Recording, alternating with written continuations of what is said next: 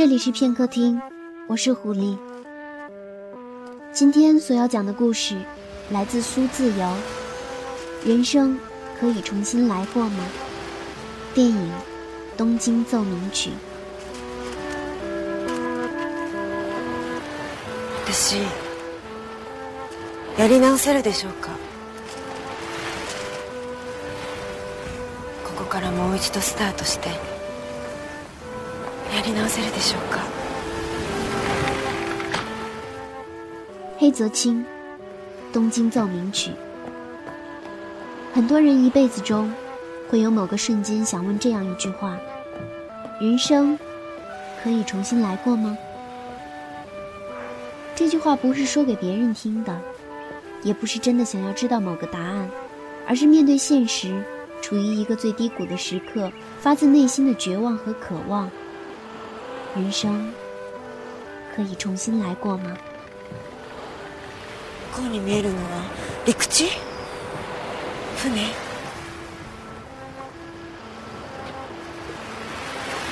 見えない俺には何にも見えない所以，当慧在灰色的海边喃喃自语道：“我 还能重新来过吗？从这里再从头开始，让一切重新来过吗？”他知道，不能重新来过了。他想要结束现实的痛苦。无论海的那边是陆地还是船，在灰暗的天空下什么都看不清。就像在灰暗的生活里，永远也看不清前面还会有什么。即使有希望，也被厚重的灰雾笼罩。どうやったらどうやったらやり直せるどうやったら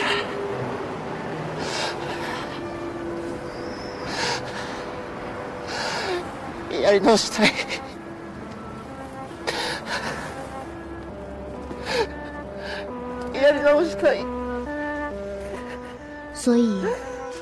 当佐佐木踉跄的跌倒在天台上，喃喃的说道：“要怎么样？要怎么样才能重新来过？要怎样做，才能重新开始？重新开始？”他知道，无论怎样，都不能重新来过了。超市拾到巨款逃离时，偶遇妻子，一身清洁工衣服的他，失去了最后一丝所谓的尊严。比被说穿失业，在公园里排队领吃的还要难看。如果是为了尊严苦撑着生活，那就没必须继续下去了吧。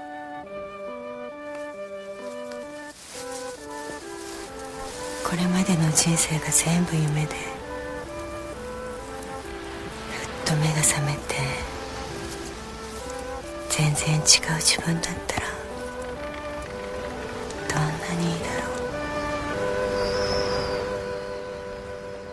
如果到现在为止，人生都是一场梦，突然间醒来，自己其实是完全不同的人，那该多好！这是慧的另一段自语。我相信，很多人或多或少的想到过这句话，亦或相近的词语字母重新组合成一句类似的话。当我们遭遇一场失恋，当我们大考失利。当我们失去最亲的人，当我们遇到那些生命不可承受之重时，我们自认为无法勇敢的生活下去了。就希望，如果这一切都只是梦，醒来就好了。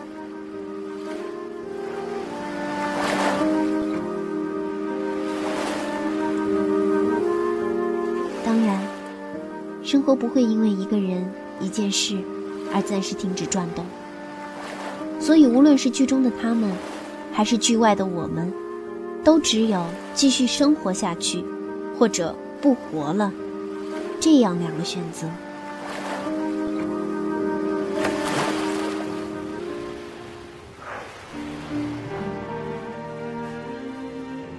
二十岁时，我们时常这样抱怨：为什么我没有出生在一个富裕的家庭？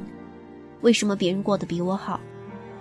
为什么别人又到西藏又去丽江，而我连续在办公室加班一周，仅仅拿着跟别人没有似的补贴？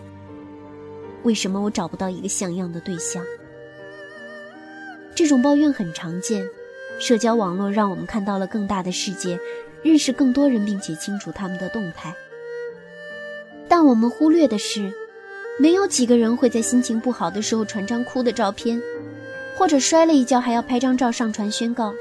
社交网络上展示出来的永远是每个人最好的一面：旅行、升职、加薪、美食，又开了两瓶一万二的红酒，又完成了一单两百万的销售。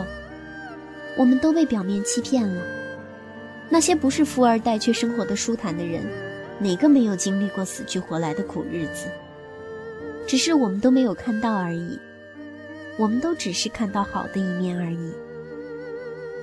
二十岁的抱怨到了四十岁，也许会变成一种常态的绝望，病态的渴望。为什么我会和这么一个没用的人结婚一起生活？为什么到了这个年龄我还过得这么拮据？为什么我的孩子没有别家的有出息？有的人甚至最后会归于这句话：“活着还有什么意思？”然后你可能会想：如果可以重来，如果给我一个重新开始的机会，现实一定不会是这样的。其实，是你想太多。就算让你重新来过，结果也不会有什么变化。你一样会在相似的转折点做类似的决定，一样会犯一些错，拒绝一些人，一样会走到四十岁的某个人生低谷，然后在某一天这样喃喃：“人生，如果可以重来。”这是天性使然，就像一片叶子再怎么重来，都一样会在某一天、某一个时辰，落在某一处地面。想要不掉落，除非它不是叶子。同样的，你想要人生有不同的结局，除非你不是你。提前在人生的前二十年、三十年的时候做一些改变。这种改变不是每天多吃一个苹果，或者按时吃早饭这样生活习性的变化，而是内心、思维、潜意识的全面蜕变。你应该做的。不是努力想要从原本感到绝望的生活中，努力挤出一道希望的光，幻想着重新来过；或许是坦然地接受现在的一切，任何悲伤，面对最真实的人生，换一种姿态去对待它。生活，从不会对谁关上门，门，都是我们自己关上的。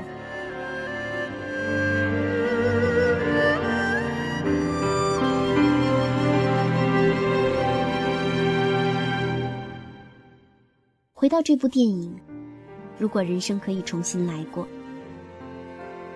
我想黑须会在失业后努力找到一份工作，即使卑微，即使没有尊严，也不要用手机设置一小时响五次的小聪明骗过自己，装模作样的工作几个月，最后绝望的和妻子一起自杀。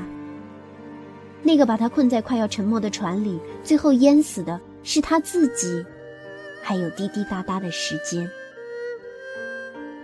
如果人生可以重新来过，我想开锁匠会在事业失败后坚持下去，可能还是会失败，甚至一无所有，但也好过堕落到拿刀入室偷盗，最后只身投入到海水的幽暗与冰凉，留下黑色的车辙。他本就不是一个合格的坏人，所谓的走投无路，常常是自己把路堵死了。心墙背后，也许是无尽的荒野。杂草丛中，隐藏着各式无名小径。如果人生可以重新来过，阿贵还是会选择参军。从最初想要保卫家人而加入军队作战，然后在中东意识到强权者不一定是正确的，与当地的人民一起努力，寻求真正的幸福。这是他决定的该走下去的道路，便没有丝毫犹豫地继续走下去。信仰缺失的一代，终会在理想中慢慢回转至现实，越发成熟。如果人生可以重新来过，健儿还是会偷偷的结下伙食费，在金子老师家里学习钢琴。人常常对自己的天赋并不在意，以至于白白浪费。健儿并不这样。班主任眼里的怪小孩，怀着一颗不一样的坚持与独立。或许只有这份纯粹，才能用手心的音符，弹奏出独特于众人的《东京奏鸣曲》。而对于慧和佐佐木，人生已经重新来过了吧？自己给予自己新的生活与开始。当慧在灰暗的海面上发现低处的星星，那是生活重新点燃的亮光。当佐佐木将信封放进遗失物 box，真正的尊严已然回归。即使新的生活依旧现实的苍白无力，但用平复的心境面对之，也不那么令人无法接受了吧？然后可以努力。往更期待的生活方向努力。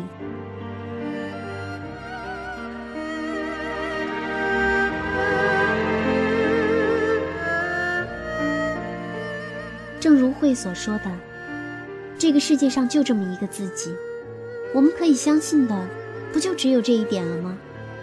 不要等到四十岁时再想人生可以重新来过吗？在二十岁时想想，我想要怎样的生活？然后现在开始努力，甚至什么都不要想，相信自己，用心生活。生活自会回报以琼浆与甘露，有心留意，不难发现。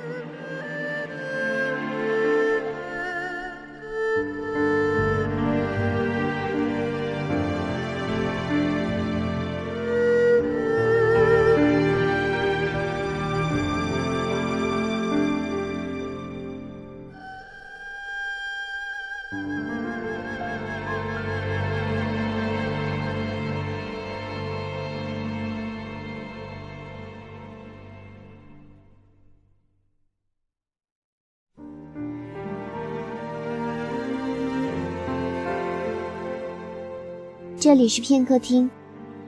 今天所用到的背景音乐是来自电影《东京奏鸣曲》中的插曲，和梅野春树所作曲的《月光》。零八年上映的日本电影《东京奏鸣曲》由黑泽清导演。他是一个擅长将狂放气息灌入平凡生活中的奇才。他偏好运用小金饰的长镜头来拍摄人们的日常作息，而再次利用该背景建构他独特的异色世界。《东京奏鸣曲》中，黑泽清第一次采用了外国编剧所写的剧本，出自马尼克斯之手的原本引起了黑泽清的共鸣。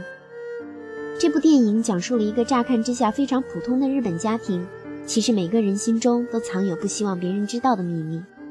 家庭成员之间的维系并非我们想象的那么牢固，也许差的只是那最后一根压垮骆驼的稻草。